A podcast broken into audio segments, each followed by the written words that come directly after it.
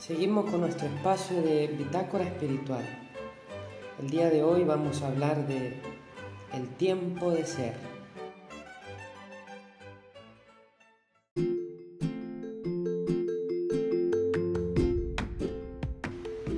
Llamo tiempo de ser a un espacio de tiempo que dedicamos para darnos cuenta de que somos, existimos, ese espacio donde tomo conciencia del aquí y el ahora, en medio de circunstancias concretas.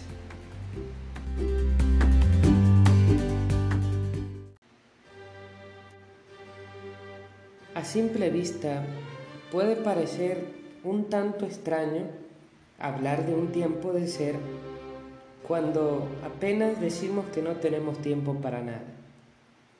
El día está lleno de tantas tareas, trabajos, que nos falta tiempo para todo. Más aún, la prisa, la ansiedad, las preocupaciones aumentan. Es como una sensación vital de ahogo y de no poder abarcar todas las obligaciones que pesan sobre nosotros. Con frecuencia nos perdemos en nuestros propios sueños, esperando de que llegue ya el fin de semana, las vacaciones que tanto añoramos, ese tiempo de descanso, de relax. Sin embargo, Dios cuando hizo el tiempo, hizo el tiempo de sobra. Lo dice un proverbio irlandés. Todo el acento de nuestra vida lo ponemos en el trabajo, en el estar ocupados. Pero muchas veces no encontramos tiempo para vivir. Y eso es lo que busca el tiempo de ser, vivir. No se trata de un espacio de tiempo en blanco, donde no hay actividades. Me refiero a un modo de estar y de situarnos en la vida, en una actitud frente al trabajo, al ocio, al descanso, el dolor y el trato con los demás. Muchas veces hasta en el trato con los demás no somos conscientes de una relación profunda o de tener simplemente una actitud de escucha. Cuando nos comentan algo, ya estamos elaborando una respuesta que dar. Este espacio del que hablo se trata de despertar y vivir cada instante con una actitud despierta, atenta y cordial. El tiempo de ser en la espiritualidad cristiana es un tiempo de entrenamiento.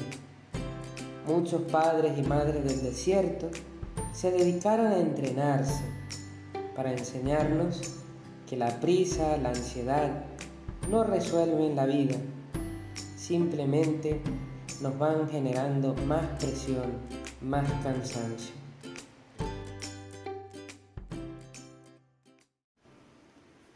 Para finalizar este podcast, tres claves que yo considero que nos ayudan a vivir conscientes y atentos este tiempo de ser.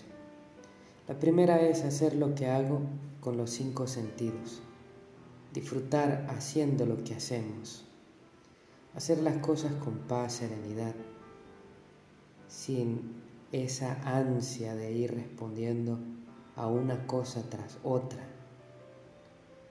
Las redes sociales, los mensajes, el teléfono, ciertamente no ayudan a tomar conciencia de nuestro deseo de vivir y hacer las cosas bien. Quedarme en silencio, estar atento ante las situaciones, ante las personas, ante la naturaleza, pero de una manera amorosa. Es otra manera de vivir el tiempo de ser. Despertar mi atención a lo que estoy haciendo, a lo que estoy viviendo, a lo que hablo, a lo que pienso. Darme cuenta de todo lo que percibo y ser consciente también de mis pensamientos, sentimientos y de algo tan sencillo que es la propia respiración.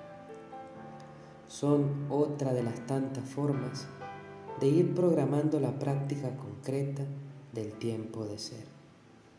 Todos estos espacios nos irán conduciendo a un vivir más consciente de nosotros mismos y de todo lo que está a nuestro alrededor. Que tengan un feliz día. Thank you.